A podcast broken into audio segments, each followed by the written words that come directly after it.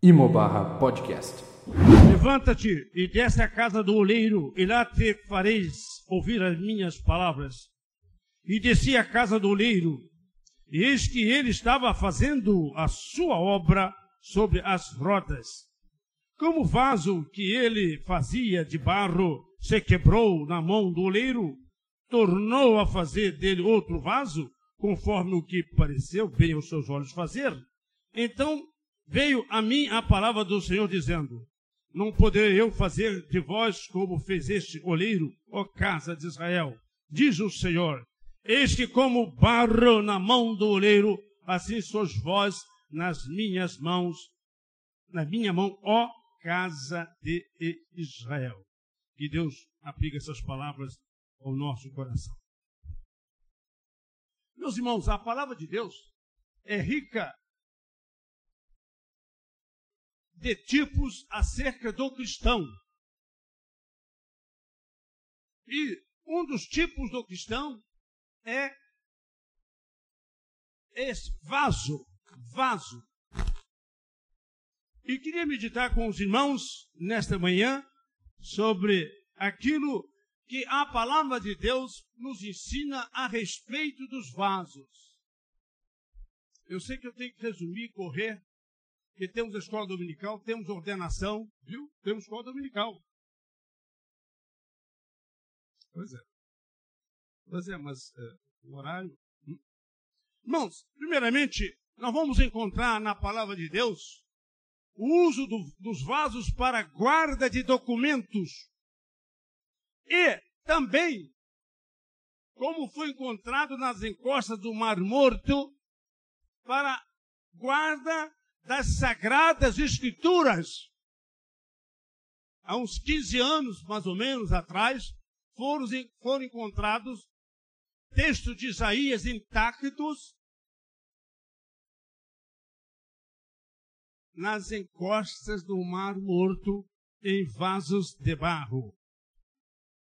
Pois bem, meu Senhor, meus irmãos, o Senhor disse a respeito de de Paulo: Este é para mim um vaso escolhido para levar o meu nome diante dos gentios e dos reis e dos filhos de Israel. Queridos irmãos, nós somos receptáculos da palavra de Deus. Nós somos vasos que transportam a palavra de Deus. Nos primórdios do cristianismo, Conforme encontramos no livro de Atos dos Apóstolos, a igreja era chamada de a Palavra de Deus. Nós vamos encontrar três referências à igreja como sendo a Palavra de Deus. Em Atos 6, 7, 12, 24 e 19 20. E a palavra crescia, se multiplicava, e a palavra crescia, e muitos sacerdotes obedeciam à fé, etc. Então, a palavra de Deus, segundo os estudiosos, só no, no século IV, 300 anos depois de Cristo, é que o cânon ficou, cor, ficou coordenado ou coligido ou organizado como nós temos no Novo Testamento. Quem quisesse ouvir o Novo Testamento, tinha que ouvir um cristão. A igreja perdeu a visão dela ser a palavra viva. A igreja se apegou à palavra escrita. Perdeu a conscientização.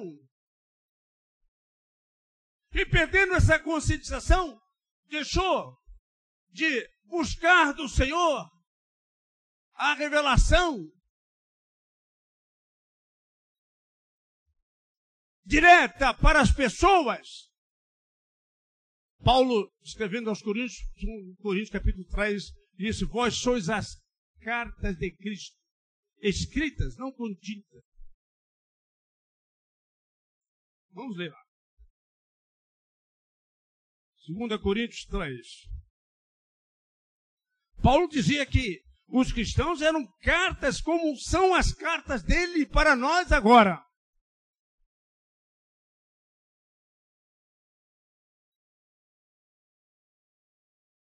Segunda Coríntios 3.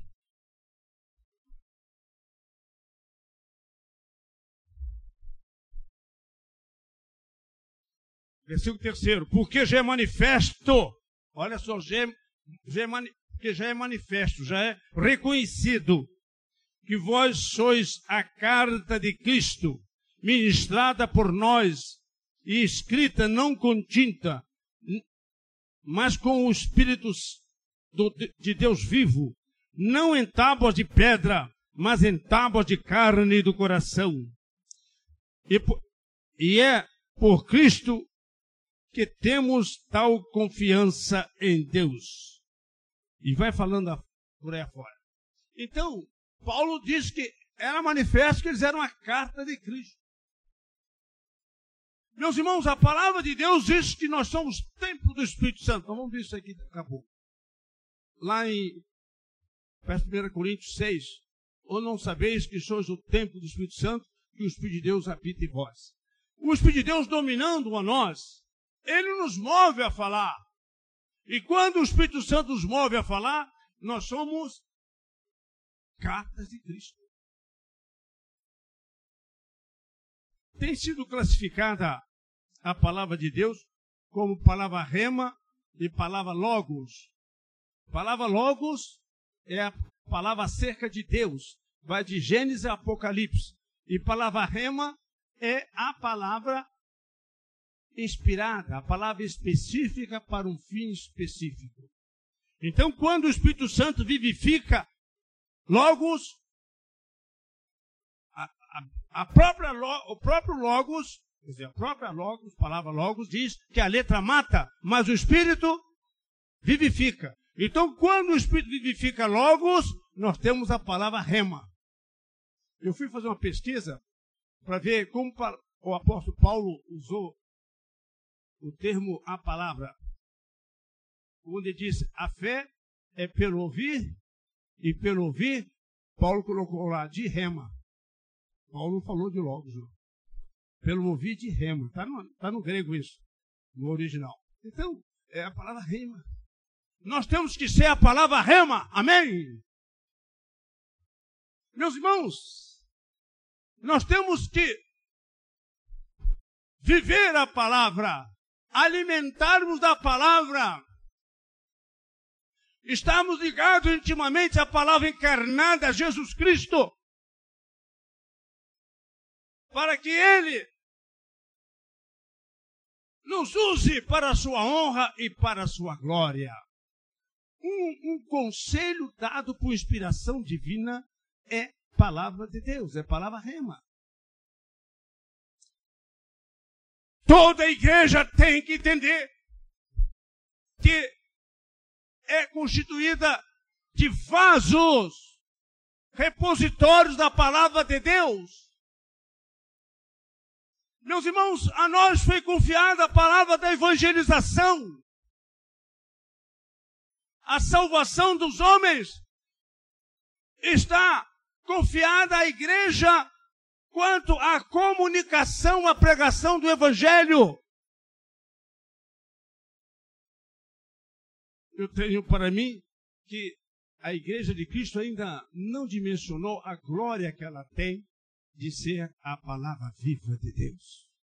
Ainda não dimensionou. Não dimensionou. É uma honra, é uma glória nós sermos, vasos para ter a palavra de Deus. Isso implica, meus irmãos, necessariamente numa profunda intimidade com Deus. Isso implica em comunicações profundas de Deus através de nós. Isso implica num domínio de Deus das nossas vidas. Como é horroroso ser vaso para constituir o repositório da palavra de Deus. Digo comigo, eu sou vaso, repositório da palavra de Deus. Meu irmão, minha irmã, você não pode ficar indiferente a isto. Você não pode ficar inerte. Você não pode deixar de comunicar a palavra. Você não pode ficar indiferente.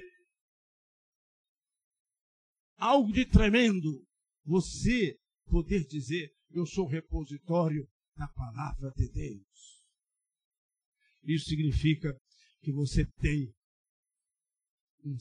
a unção do Espírito em você. Que Deus o chama para a sua intimidade. Que é dado a você os maiores privilégios e honras na presença de Deus, em termos de adoração, em termos de louvor e comunhão. Nós podemos até parar aí. Meus irmãos, uma outra missão dos vasos na palavra de Deus é tirar água das fontes. Diz o texto: Deixou, pois, a mulher o seu cântaro e foi à cidade, se referindo à samaritana, lá no Evangelho de João, capítulo 4. Água, carregar água. A água na Bíblia, olha as conotações, as interligações. A água na Bíblia é um tipo do Espírito Santo. Amém? Jesus disse: Aqueles que crerem em mim, rios de águas vivas fluirão do seu interior. Nós não só teremos a água, ele disse: aquele que beber da água que eu lhe der, João 37, lá para o versículo 39, diz assim: aquele que beber da água que eu lhe der, esta água se transformará nele numa fonte que salta para a vida eterna. Aleluia. Então você não é só um repositório para água, se transportar água, mas você passa a ser uma fonte de água. Irmãos, eu fico assim, tomada assim de, de espanto quando eu vejo declarações tão profundas da palavra de Deus e como nós, os crentes, não damos a devida atenção e não procuramos viver as realidades da palavra de Deus. Fonte que joga. E nós não temos tido a preocupação de transferir esses rios para as pessoas, não tendo a conscientização, não sabendo disto, consequentemente, não dando atenção a isso também, consequentemente, nós não transferimos os rios das águas vivas. Correr rios de águas vivas para quê? Para desperdiçar água? Não! Na economia divina, nada é desperdiçado. Os rios das águas vivas correm por uma finalidade. Um dia, estava em obra aqui,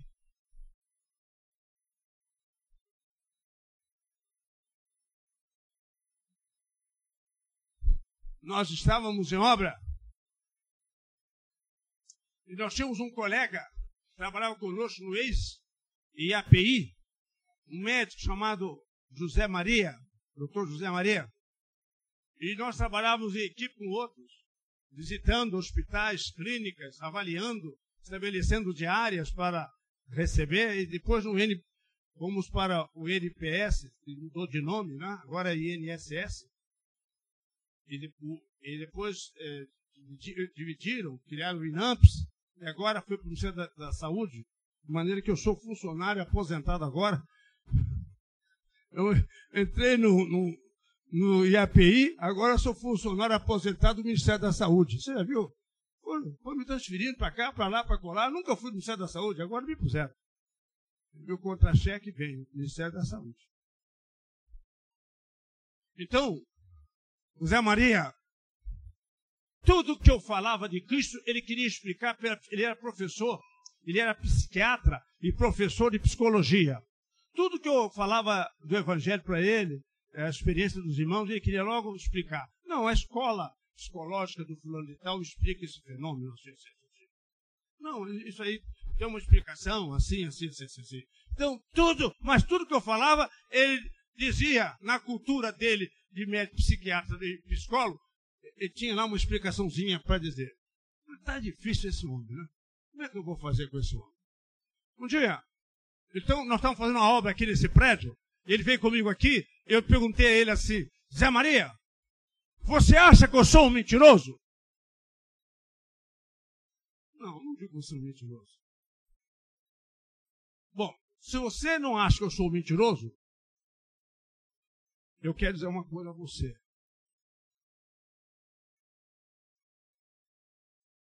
Você poderá ter as experiências que eu tenho falado com você fora totalmente das suas explicações.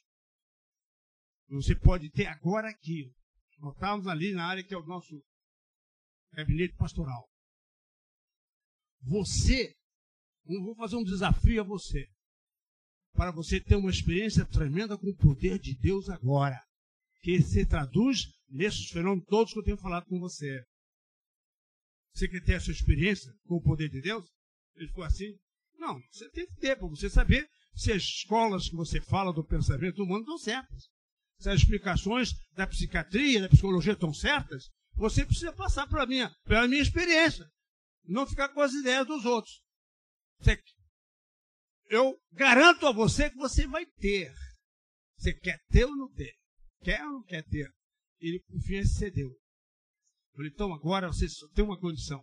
Você tem que, primeira coisa, você tem que reconhecer Jesus como seu salvador pessoal.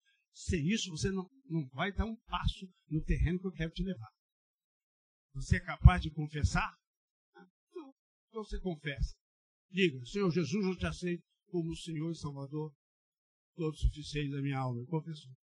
Eu falei assim, falei, orei ao Senhor, Senhor, olha os rios das águas vivas. Falei, Senhor, derrama agora o teu poder. Falei, eu orando mentalmente. Agora, Senhor, é agora, Senhor. Falei, Zé Maria, eu vou impor as mãos sobre você, eu vou orar e o poder de Deus vai cair sobre você agora. Impus as mãos sobre a cabeça e disse, Senhor, agora, Senhor, agora, derrama no teu poder sobre ele. Eu transmito a parcela dos rios das águas vivas que fluam agora tremendamente sobre ele. Meus irmãos, veio um poder de Deus tão grande que ele foi arriando assim. Ele foi arriando, arriando, arriando, arriando, arriando, arriando, arriando. Foi arriando até quando ele até onde ele pôde e caiu em prantos e foi levantando devagarzinho caindo em prantos. Aí eu falei, bom, vou deixar ele agora com o Senhor. Então eu vim correr aqui as obras, estava fazendo aqui esse, esse, esse andar. Aí eu voltei, falei, Zé Maria, o que, que você diz da sua experiência? Não tem explicação. É divino. Antes de tudo ele encontrava a explicação. Antes tudo era, era encontrado na psiquiatria ou na psicologia. Agora ele se curvou ante a evidência do poder de Deus. Irmãos, nós temos que fazer fluir esses rios. Esses rios, conforme disse, não são para serem desperdiçados. Você tem que cambiar para as almas. Daí então eu passei, isso faz Quantos anos, Celeste? Mais de 10 anos, né? 15 anos. Aí eu passei daí para frente, quando a alma se decide, digo, Senhor, e agora, Senhor? Os rios das águas vivas sobre eles, Senhor. Ué, o Senhor disse que fluiria. E agora, Senhor? Eu cambio em teu nome uma parcela dos teus rios. Irmãos, e isso as pessoas têm demonstrado um quebrantamento nesta hora quando nós transmitimos. Vasos vasos para transportar água. Você é um vaso para transportar o Espírito Santo para as pessoas também. Amém? Aleluia. Louvado seja o teu nome, Senhor. Meus irmãos, e a Bíblia é cheia de, de, de figuras, como também e é a mesma coisa. Os vasos serviam para a guarda de azeite, como aquela viúva. E o profeta foi lá, o profeta Eliseu foi lá.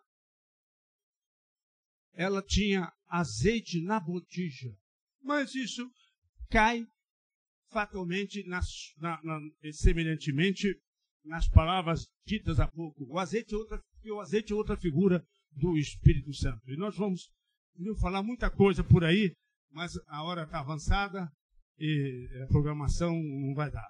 Eu queria agora dizer aos irmãos que os vasos também eram usados como vasos do ministério. Vasos do ministério. No tempo, os vasos que existiam no templo de Jerusalém eram assim chamados vasos do ministério. Mas entre os vasos do ministério, eu quero destacar para vocês o candelabro. O candelabro.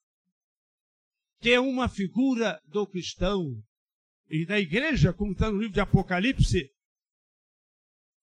quando o Senhor diz claramente que os sete castiçais eram as sete igrejas. Eu me espantei com uma obra que um irmão, uma irmã se baseou nela, num certo autor, para fazer um trabalho interpretativo. Ele disse que o candelabro era Jesus Cristo, figura de Jesus Cristo. Meu Deus do céu! Como tem coisa errada aí! Como tem teologia, um trabalho aparentemente esmerado, mas cheio de erros. Eu disse para ela: larga isso aí de lado. Irmãos, é um, há um perigo muito grande quando um escritor, um comentarista bíblico quer escrever sem a revelação do Espírito Santo. Quando ele escreve calcado na sua racionalidade. Há um perigo. Tem que ser tudo por revelação de Deus. Nós não temos o Espírito Santo conosco? Temos.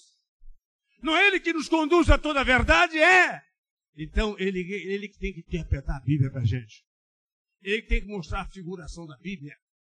Não é a inteligência, não é a racionalidade humana. Mas vejam vocês,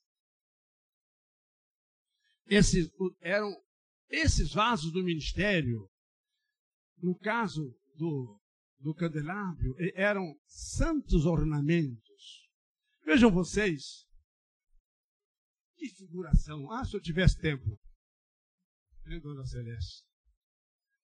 Ela veio no carro falando comigo, a escola dominical, escola dominical. Acho,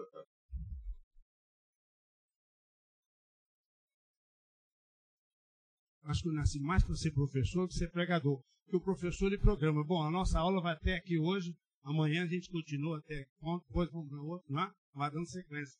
E quando pega um tema para dar num momento só, um tema vasto, a gente fica numa dificuldade tremenda.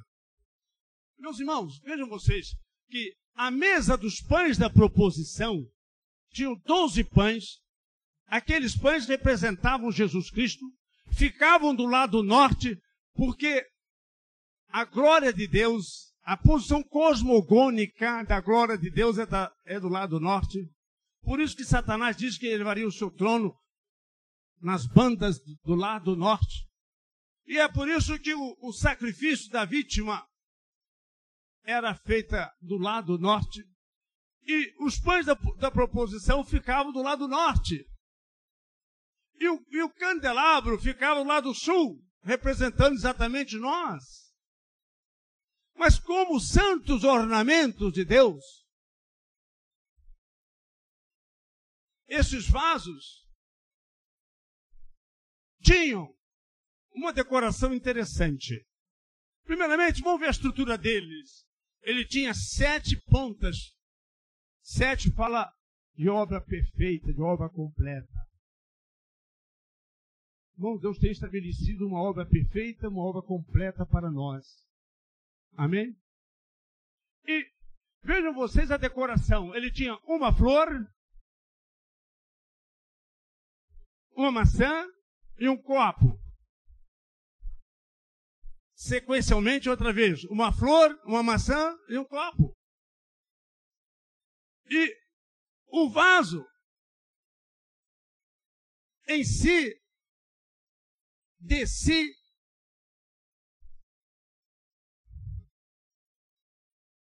falava da sua destinação, que somos nós. A maçã, falando dos frutos da fé. A flor, falando da beleza espiritual de Cristo em nós. E o copo, falando daquilo que nós representamos para dar de beber aos sedentos de Deus. Dar de beber da graça de Deus, do nosso ministério aqui na terra.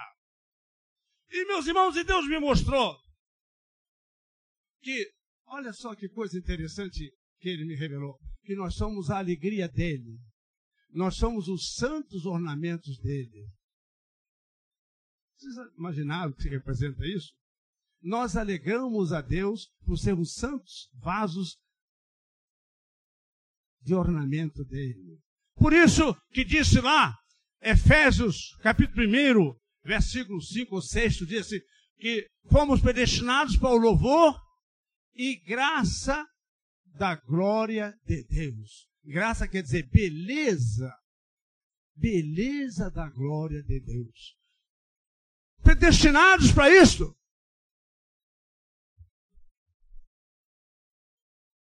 Impressionante, não? Nós somos decorações de Deus.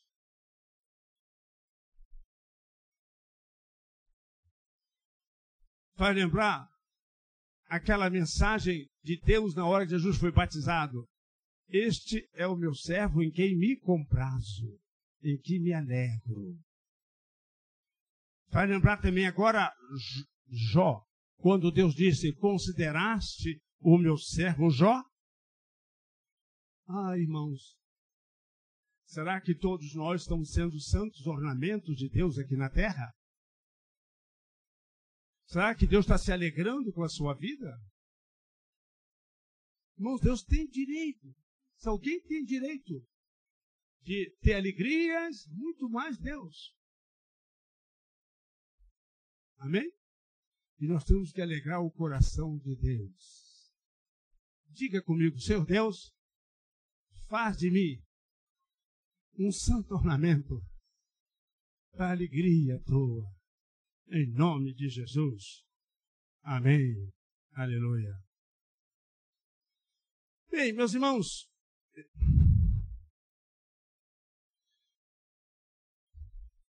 eu queria dizer a vocês que Davi, parece um Salmo 31, ele fez uma confissão tremenda.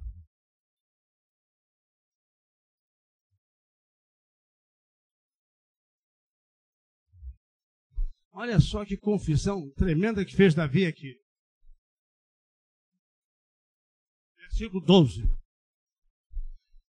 Estou esquecido no coração deles, como um morto. Sou como um vaso quebrado.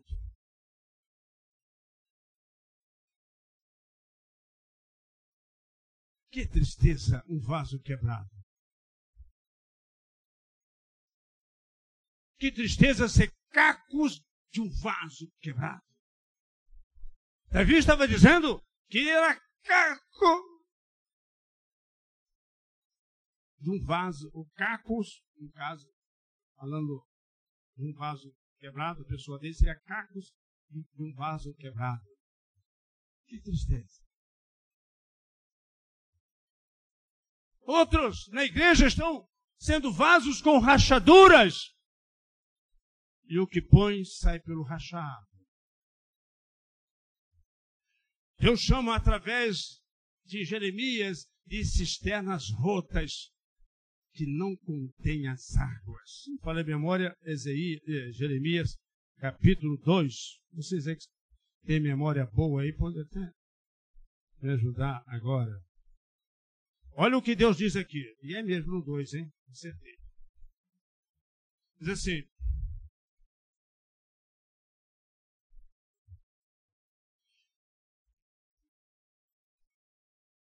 Espantai-vos disto, versículo 12. Ó céus, horrorizai-vos, ficai verdadeiramente desolados, diz o Senhor, porque o meu povo fez duas maldades. Olha só, duas maldades para ele e Deus. A mim me deixaram o manancial das águas vivas e cavaram cisternas, cisternas rotas que não retêm as águas. Talvez na sua vida, ou na sua vida, melhor diga-se assim, você esteja cavando cisternas rotas para você. Você está um vaso rachado. Você recebe aqui na hora a graça de Deus, você se empolga aqui, você se enche do Espírito, mas você está rachado. Deus diz que Ele é o grande olheiro. É assim como eu barro nas mãos do oleiro, assim era a nação de Israel nas suas mãos. Deus pode fazer de você um vaso lindo agora. Amém? Um vaso que traga grande alegria ao, seu coração. Deus pode fazer de você um vaso perfeito, sem nenhuma mancha, sem nenhuma falha. Diz o grande oleiro. Vamos ficar de pé. Amados, vamos nos colocar agora nas mãos do oleiro. O Senhor mandou que o profeta fosse ver o oleiro fazer um vaso. O oleiro estava fazendo e o vaso se quebrou na mão dele. E o oleiro juntou a massa e fez um outro vaso. E Deus disse que, assim como ele fez um outro vaso, ele poderia fazer da nação de Israel um novo vaso. Fale com Deus agora, meu irmão. Você, você tem a destinação, aleluia, de ser um santo ornamento de Deus. Você tem a destinação de ser a palavra de Deus. Você tem a destinação de ser não só um vaso de águas, de águas vivas, do manancial das águas vivas, mas de ser uma fonte despertada por esse manancial em você. Aleluia. Aleluia. Você tem a destinação de ficar sempre diante de Deus. Como o candelabro ficava diante da mesa depois da proposição, você, a sua destinação é ficar diante do trono de Deus. Ele se alegrando com você como um santo ornamento dele. Aleluia. Tudo isso é a sua destinação. Isso tudo pode ser restaurado totalmente agora. Talvez você já tenha sido alguma coisa ou algum dos itens apresentados quanto à razão de ser dos vasos na palavra de Deus. Talvez tenha sido e não está sendo mais. Talvez você esteja rachado. Talvez você esteja como Davi quando disse: Eu sou caco de vaso quebrado. Talvez você esteja assim, não importa. Deus levantou Davi. O grande oleiro fez um outro vaso de Davi. E ele fará de você agora. Leva o pensamento a ele agora. Fale com Deus agora. O grande e eterno oleiro das nossas almas. Venha elaborar em mim agora um vaso precioso aos teus olhos. Vaso do santo ministério do Senhor. Vaso perfeito vaso integrado contigo, vaso que seja a expressão da tua palavra, vaso que seja cheio do azeite. Aleluia. Vaso que seja uma fonte de água viva. Vaso que seja um santo ornamento de Deus aqui na terra. Aleluia. Fale com Deus agora. Abra o coração. Há que se sair restaurado hoje. Há que se sair modificado hoje. Aleluia. Há que se sair transformado. Veja aí, eu tenho a impressão que tem mais vasos rachados aqui do que quebrados. Veja onde é que está a sua rachadura, meu irmão, minha irmã. Vai lá. Diz Deus, toca aqui nessa rachadura, Deus. Deus toca nessa rachadura que me leva a ver programas indecentes de televisão, Senhor. Toca nessa rachadura, Senhor, que me faz um fanático, fanática de novelas que só ensinam coisas contra a família que tu criaste, Senhor. Toca nessa rachadura. Ó oh, Senhor, toca nessa rachadura em que eu tenho feito, Senhor, da minha profissão um ídolo da minha vida. Toca, Senhor. E você sabe lá, você sabe, cada um sabe muito bem onde está a sua rachadura. Não precisa eu nomeá-las aqui. Então você agora fale com Deus. Agora conserta, Senhor. Elabora agora em mim um vaso para a tua honra. Aleluia. Aleluia. Faz um vaso novo, Senhor.